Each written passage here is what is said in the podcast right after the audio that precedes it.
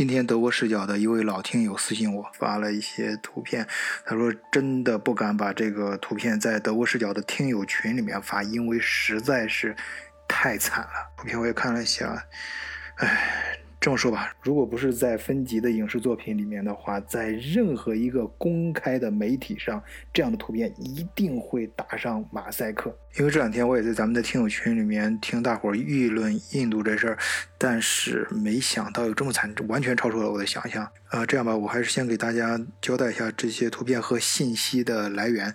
啊，就是这位嗯朋友呢，他是在印度做农产品进出口生意的，啊，比如说花生、大米啊之类的东西。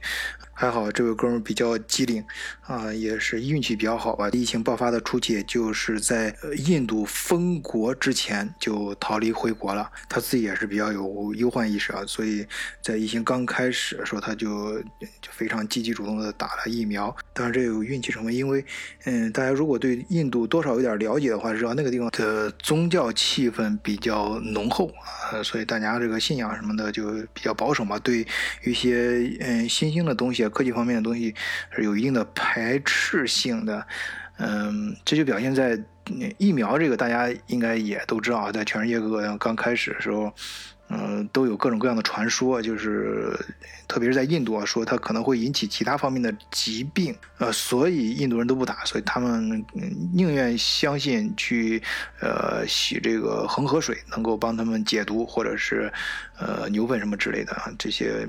哎呀，这都这么惨了，咱们就不要嗯开三哥的玩笑了啊！哎，我在前期节目里面也讲了，尽管啊在全世界范围内很多国家都缺疫苗，但是由于大家都比较偏执，他反倒哎有机会在印度接种疫苗。当然那是早期的时候啊，而且这哥们儿由于他常年在印度做生意，所以对印度的生活习性啊，还有大家的思维习惯什么的非常了解，所以他的呃忧患意识还。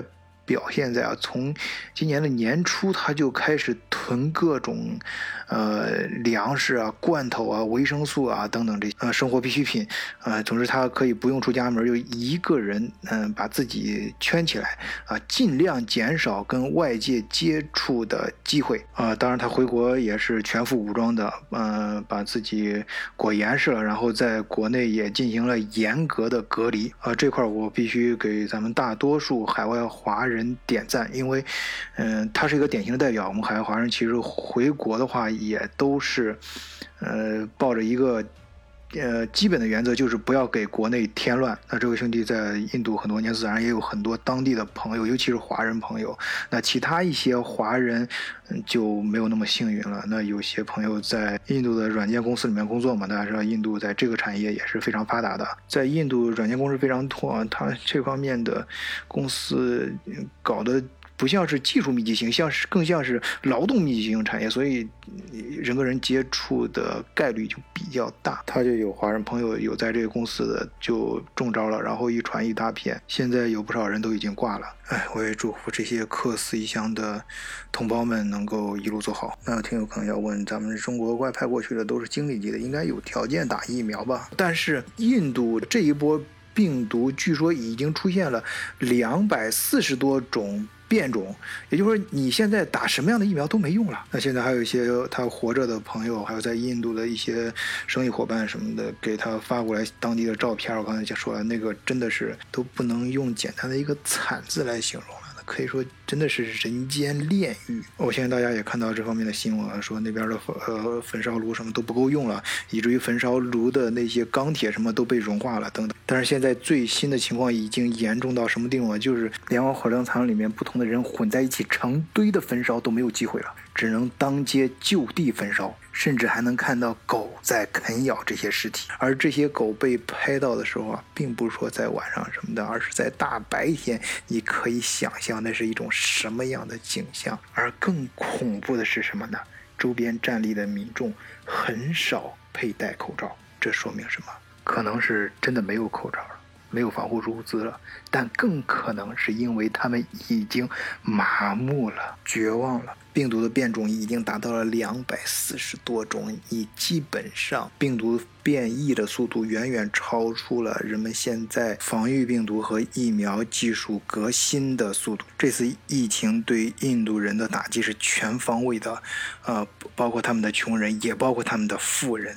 啊，穷人大家很容易想象，在贫民窟里面，人口比较密集，卫生条件又极差，所以疫情来的时候，他们根本就无处可躲，毫无招架之力。但是在第一波疫情来的时候，那些抗不住的人可能该挂的已经挂了，所以现在到第二波的时候，其实，在贫民窟里面，好多人已经有抗体了。从某种程度上说啊，我强调是从某种程度上，他们占一些优势，而富人呢就不一样，因为富人在第一次疫情来的时候都会。躲在自己的富人区，相对来说都隔离起来。也就是说，当第二波疫情袭来的时候。这个群体中间很多人其实是没有抗体。当然，对这个群体来说，他们有一个惯用的思维，就是花钱，呃，有钱能使鬼推磨，有钱能买一条命。但是这次可不一样了。现在印度既是最好的、最昂贵的医院里面，也缺乏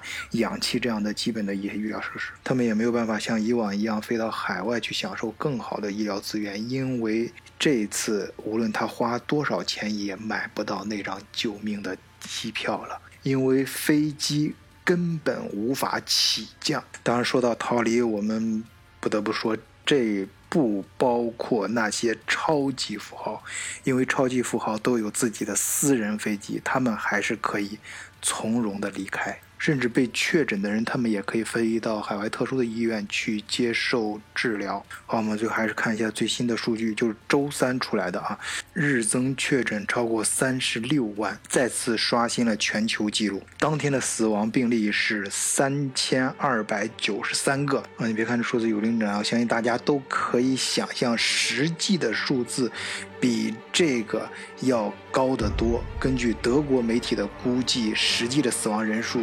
应该是这个官方数字的五到十倍。